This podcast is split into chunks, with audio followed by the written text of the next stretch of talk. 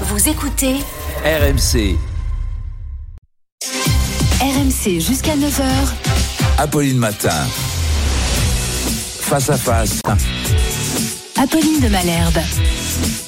Il est 8h33 et vous êtes bien sur RMC et BFM TV. Bonjour Mathilde Panot. Bonjour. Merci d'être dans ce studio, répondre à mes questions. C'est une journée euh, très importante pour la réforme des retraites puisque le, le grand débat et la bataille politique s'engagent à l'Assemblée nationale, en commission dès aujourd'hui, dans l'hémicycle à partir de demain. Et c'est vous justement qui êtes à la tête euh, des députés de la France insoumise. Est-ce que vous êtes gauchiste de cette gauche paresse et bobo? Alors déjà, on voit le, le niveau des arguments qu'a euh, euh, le ministre euh, quand il ne reste que ça comme argument. C'est Gérald Darmanin hein, qui dit ça euh, de euh, vous, de la France insoumise, que c'est euh, des gauchistes de cette gauche paresse et bobo qui veulent bordéliser le pays. On va y revenir euh, mot par mot. Justement. Alors, quand il ne reste que l'insulte euh, pour les Français et les Françaises qui sont 80% à être opposés à la réforme des retraites, 9 actifs sur 10, l'ensemble de l'intersyndicale, ce qu'on n'avait jamais vu depuis euh, 12 ans, et puis l'ensemble de la NUPES qui est euh, contre ce texte, il ne leur reste donc euh, que l'insulte. Je vais vous dire, ce gouvernement, plus il parle, plus il convainc les Français que cette réforme n'est ni juste, ni équilibrée, bref, tous les éléments de langage qu'ils utilisent à tout va. Et donc, ce sont en quelque sorte les meilleurs avocats de la réforme pour faire en sorte qu'il y ait beaucoup, beaucoup de monde dans la rue euh, ce 31 janvier, parce que euh, vous l'avez vu vous-même dans les sondages euh, qui sont commentés euh, sur BFM notamment, deux semaines de pédagogie du gouvernement, ça a donné plus On va y 13 revenir. points de Français qui sont contre On cette va y réforme revenir, mais en effet, les Français sont de plus en plus anti-réforme des retraites. Euh, Est-ce qu'il met de l'huile sur le feu quand il dit ça, Gérald Darmanin? C'était hier à Marseille. Il y a chez euh, la NUPES et singulièrement à la France insoumise euh, des gens qui n'aiment pas le travail, qui n'aiment pas la valeur travail, qui veulent une société sans effort, qui mentent finalement aux Français. S'il s'agit d'améliorer un texte, évidemment, je crois que le gouvernement sera à l'écoute. S'il s'agit de dire que par nature le travail est mauvais, on a une différence très importante. Je crois que la stratégie de M. Mélenchon, c'est de bordéliser le, le pays et il faut évidemment euh, tout faire pour éviter que cela ne, ne soit au rendez-vous. Et on sera tous, euh, je crois, euh, attentifs à ce grand moment de, de démocratie à l'Assemblée et au Sénat. Est-ce que vous avez le sentiment, euh, comme euh, le dit Fabien Roussel, que c'est de la provocation? Oui, c'est de la provocation. Parce que d'abord, il y, a, il y a deux points dans ce que dit euh, Monsieur Darmanin. La première, c'est que la bordélisation, c'est eux. Imaginez, ils sont en train de faire une réforme des retraites le Conseil d'orientation euh, euh, des retraites dit lui-même que ce n'est pas nécessaire au vu des finances des retraites, alors qu'il y a 10 millions de personnes pauvres dans notre pays, la moitié des personnes pauvres qui ont moins de 30 ans, 42 000 euh, enfants qui sont à la rue ou dans des hébergements précaires, et alors que les prix sont en train d'exploser de partout, notamment ceux de l'énergie. Donc la bordélisation, ce sont eux qui veulent le- mettre le pays à feu et à sang. Et puis la deuxième chose, c'est que nous avons une différence fondamentale avec effectivement les macronistes. Ils répètent à l'envi la valeur travail, la valeur travail. Mais la question de la réforme des retraites est une question des conditions de travail aujourd'hui. Et nous, nous voulons parler des conditions de travail, de la suppression des Mais- mais est-ce que- CHSCT, attendez, attendez, de la suppression va des parler- quatre critères de pénibilité. Ma- Mathilde ne mettez pas tout sur la table d'un coup. Je, je vais, on a du temps, vous allez pouvoir euh, exprimer, y compris votre contre-réforme, puisque vous la présenterez euh, cet après-midi à l'Assemblée et que vous allez nous en donner euh, un avant-goût. Mais, mais d'abord, quand même, vous- dites, au fond, euh, c'est eux qui bordélisent le pays, pour euh, faire référence aux mots de Gérald Darmanin. C'est quand même une chose, c'est que quand on regarde votre bataille, notamment du côté des amendements, où vous voulez en déposer plusieurs milliers, est-ce que c'est pas au minimum, vous pouvez l'assumer, une manière de bordéliser le débat à l'Assemblée Non, c'est que leur texte c'est extrêmement mauvais. C'est que euh, ce texte est euh, repoussé par euh, une majorité sociale euh, des Français et que donc nos amendements, nous avons déposé le nombre d'amendements nécessaires. Vous savez, en Ça vous paraît 2019, pas trop? Il y en a, il y en a des milliers. Hein. Honnêtement, euh, vous êtes le groupe qui a déposé le plus d'amendements, 3345 amendements. Oui, mais vous vous rendez compte que c'est une réforme qui va changer la vie de millions de Français euh, aujourd'hui et celle des générations futures. La dernière fois, en 2019-2020, nous avions fait et nous avions assumé une grève de zèle. C'est comme ça que nous l'avions appelé, avec 17 000 amendements qui avaient été C'était déposés. une manière de C'était une manière de donner- le débat ou de. Alors, c'était une manière de Hmm. donner du temps au mouvement social de s'organiser. Là, nous sommes dans une configuration différente. Il faut que tout le monde comprenne, dans celles et ceux qui nous écoutent, que là, ils ont choisi, c'est un choix du gouvernement, de restreindre le débat parlementaire. Nous aurons trois jours en commission. Et ensuite, 11 jours en séance seulement, et lors, que le, texte soit voté ou non, que nous soyons arrivés à la fin du texte ou non, alors il y aura une date couperée à laquelle le texte passera forcément au Sénat et à la fin des 50 jours passera par ordonnance. Jamais on n'avait utilisé un tel texte qui est à mon avis un détournement de la Constitution, pour passer une réforme de fond. Ils espèrent, ils espèrent quand même que ça passe sans avoir recours ni au 49.3 ni aux ordonnances. Hein. Ils espèrent en l'occurrence sur le texte de la réforme des retraites avoir une majorité avec la droite. Vous savez, vos confrères ont regardé, ont Mm. regardé qui était pour ou contre la réforme. Vous avez vu vous-même que c'était très très juste en termes de vote Et que, à de droite, il y en a voix un certain nombre qui doutent. dans la Macronie elle-même et dans la droite, vous avez raison, s'élèvent contre cette réforme qui est injuste. Donc vous, vous ne croyez pas une seule seconde que ça va passer euh, en Je en ne crois vote pas que ça sera voté et je pense que c'est le but du gouvernement d'essayer de faire passer sur une obstruction de la France insoumise le fait qu'ils utiliseraient un véhicule législatif qui est En fait, profondément vous mettre- antidémocratique. je, je- je veux comprendre ça. En gros, vous dites, ils vont faire de nous des boucs émissaires, ils vont nous faire porter le chapeau euh, de leur propre incapacité à faire passer le texte? Oui.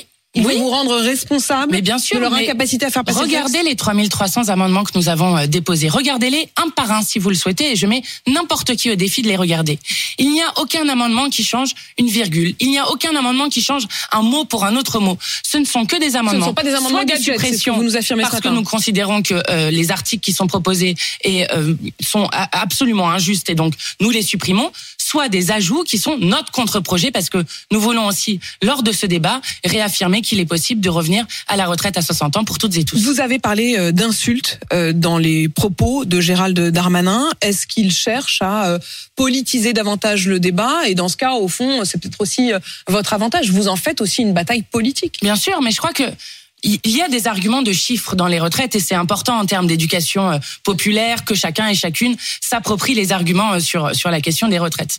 Mais dans la question des retraites, il y a une question sur les visions du monde qui s'opposent.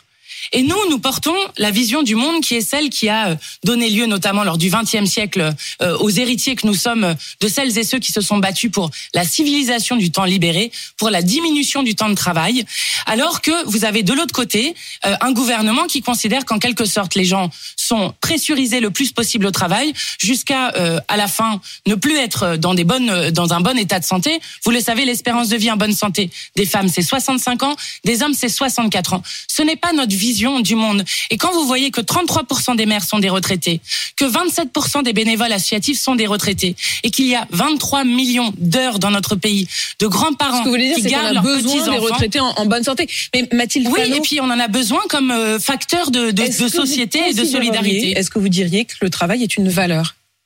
Non, enfin, en fait, la question n'est pas celle de. Évidemment travailler, le travail est un facteur d'émancipation très fort pour beaucoup de gens, parce que euh, quand vous voyez qu'il y a 6 millions de personnes privées d'emploi dans notre pays et 14 000 personnes qui meurent chaque année, c'est un problème réel dans notre pays.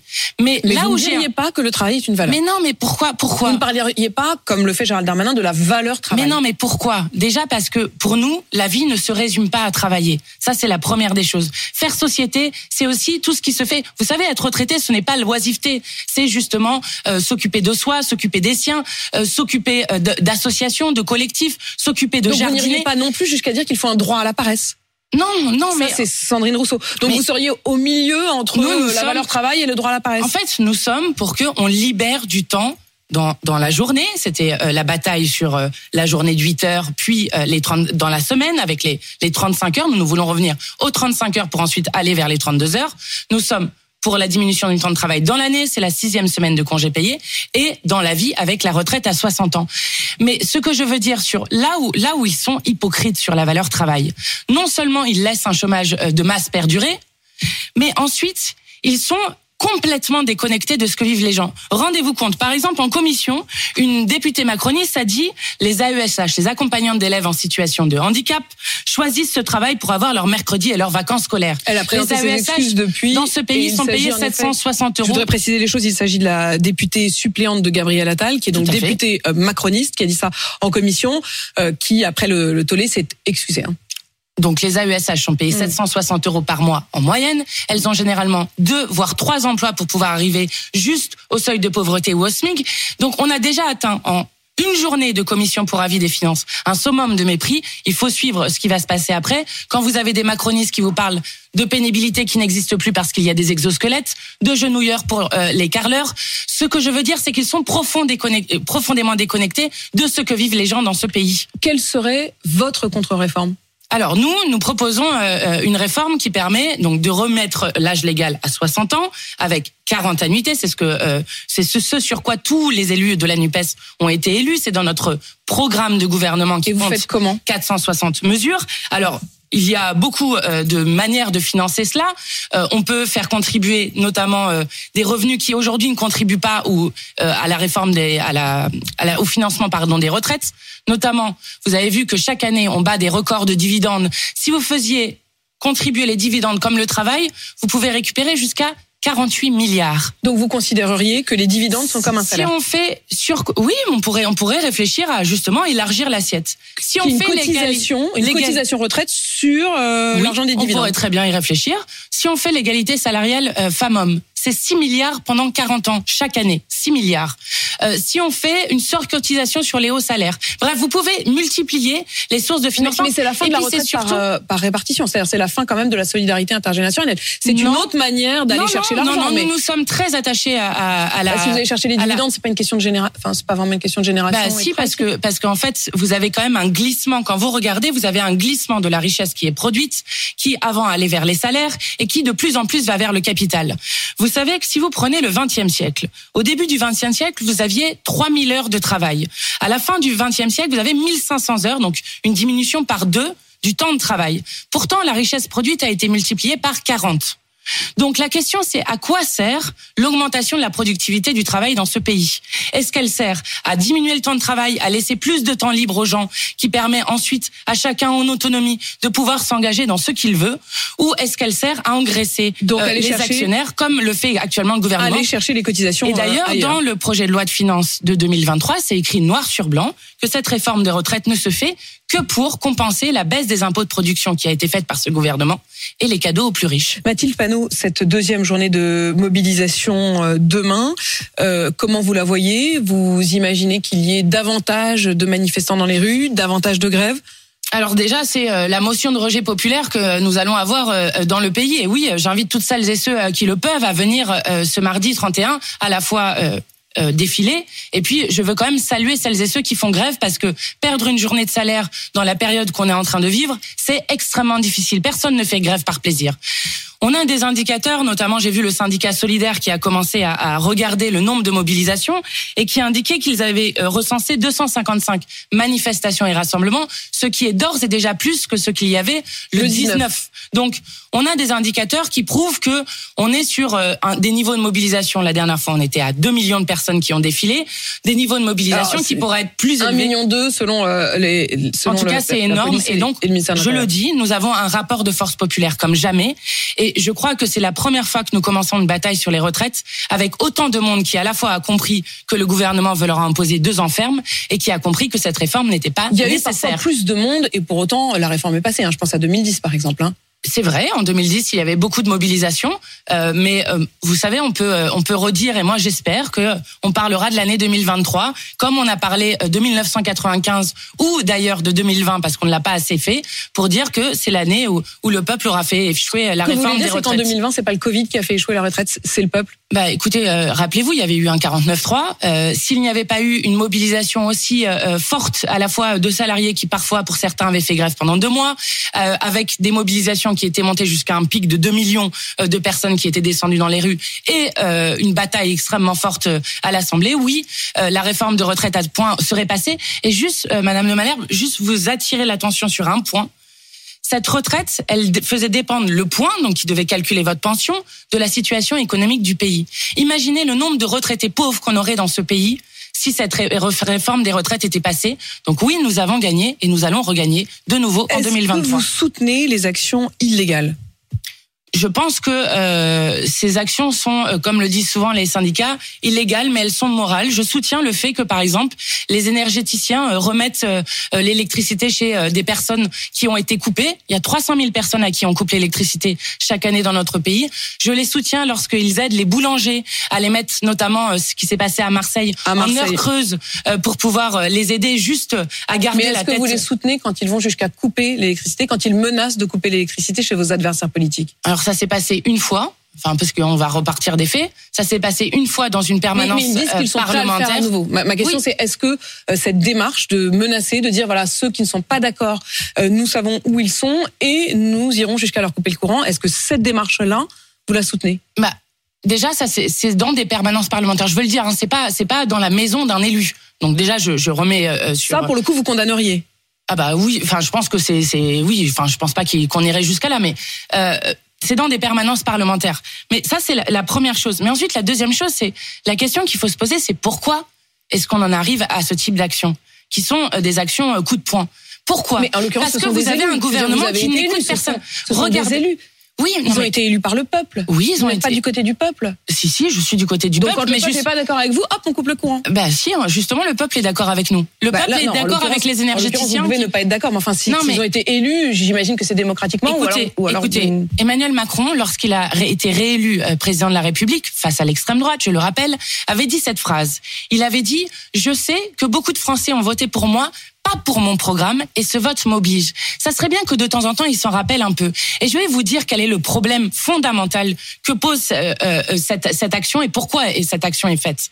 Le problème fondamental, c'est le non-respect de la démocratie par la Macronie. Rendez-vous compte, non seulement ils le font, ils font passer cette réforme de force à l'Assemblée par un véhicule législatif jamais utilisé êtes un avant. peu gonflé. Vous êtes un peu gonflé. Non, mais attendez, Mais vous vous rendez compte Panot, vous pouvez pas dire que c'est une réponse au non-respect de la démocratie. C'est-à-dire couper le courant à un Donc- élu, c'est Donc, antidémocratique. vous, quand même. vous vous rendez compte que, euh, par exemple, quand vous avez l'ensemble des syndicats, que ce gouvernement fait euh, une négociation, comme ils ont fait sur l'assurance chômage, hein, où l'ensemble des syndicats ça, la bataille leur disent non. couper le courant de quelqu'un qui a été élu et dont Donc vous ne trouvez- partagez pas les idées, vous pouvez pas dire que c'est un acte Non, mais donc démocratique. vous trouvez ça grave que euh, dans une permanence parlementaire pendant une heure il n'y ait pas le courant. Vous trouvez ça Je trouve que par principe, oui, en effet, je trouve que par principe, il faut mettre des, des Eh limites nous, à ce qui est les limites légal elles ou sont sur la violence physique envers les personnes. C'est ça les Donc, on limites que nous nous On posons. repousse, euh, voilà, tant qu'on tant qu'on tape pas le parlementaire, on peut lui couper le- l'électricité.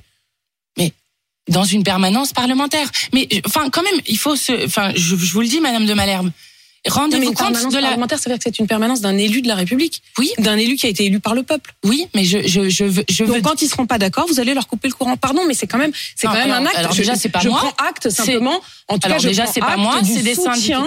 que vous apportez à ces démarches. je soutiens les démarches qui sont faites pour rétablir le courant. Je les soutiens et je ne les. Non, non, vous avez Si, dit pour si. rétablir le courant, Et- mais vous avez également dit, Oui, quand je vous ai mais- posé la question, Non, pour mais couper le courant écoutez, dans les, parle- dans les, écoutez dans comment voulez-vous que les gens se fassent Mm. entendre dans ce pays? Enfin, c'est comme une question. Bah, en, en votant.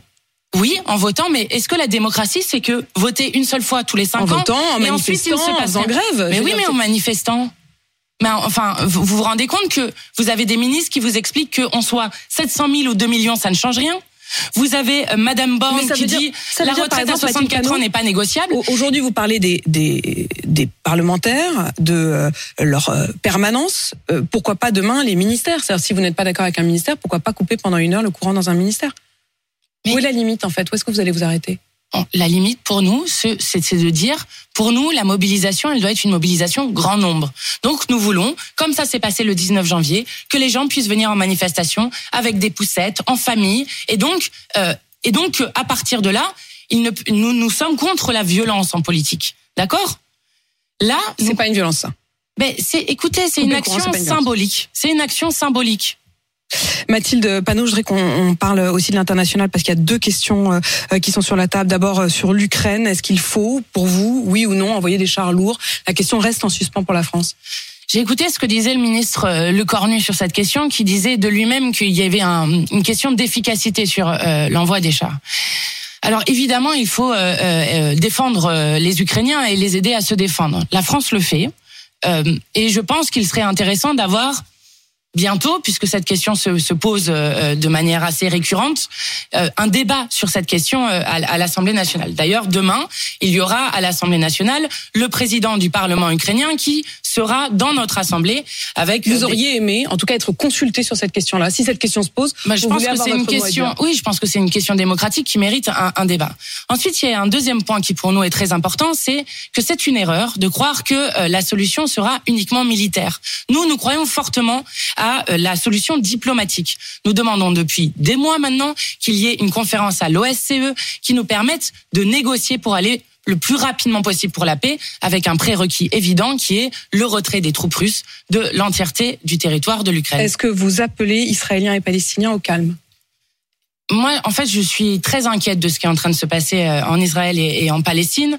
Bon, déjà, euh, au vu du nombre de morts qu'il y a, vous avez vu euh, peut-être ce rapport de l'Organisation des Nations Unies qui indique que L'année 2022 euh, a été la plus meurtrière pour les Palestiniens avec 127 euh, personnes qui ont été tuées, dont euh, votre confrère, notamment journaliste palestinienne et états-unienne qui a été qui a été exactement tuée. donc on est sur une explosion de la violence. Avec... Mais là je vous parle des, derniers jours, des, derniers, jours où il y a eu une dizaine de morts des deux côtés. Exactement. Et, est-ce que vous appelez les deux, euh, l'Israël et Moi, je pense que la, la France, elle a un, rôle à, jouer dessus, qui est euh, le fait de toujours prôner la solution à deux États. C'est ce que euh, préconisent notamment les résolutions des Nations Unies. Je crois qu'il faut tenir bon sur cette question-là et surtout redire qu'il y a un préalable là aussi à la paix qui est très important. C'est l'arrêt de la colonisation et de l'expropriation des terres. Vous avez notamment une tribune qui a été sortie récemment, signée par Annie Ernaux, prix Nobel de littérature. Et je pense que c'est un préalable très important important pour la paix entre donc, euh, Israël et Palestine. Mathilde Panot, merci d'être venue répondre à mes questions euh, ce matin. Vous êtes présidente du groupe La France Insoumise à l'Assemblée nationale, députée du Val-de-Marne.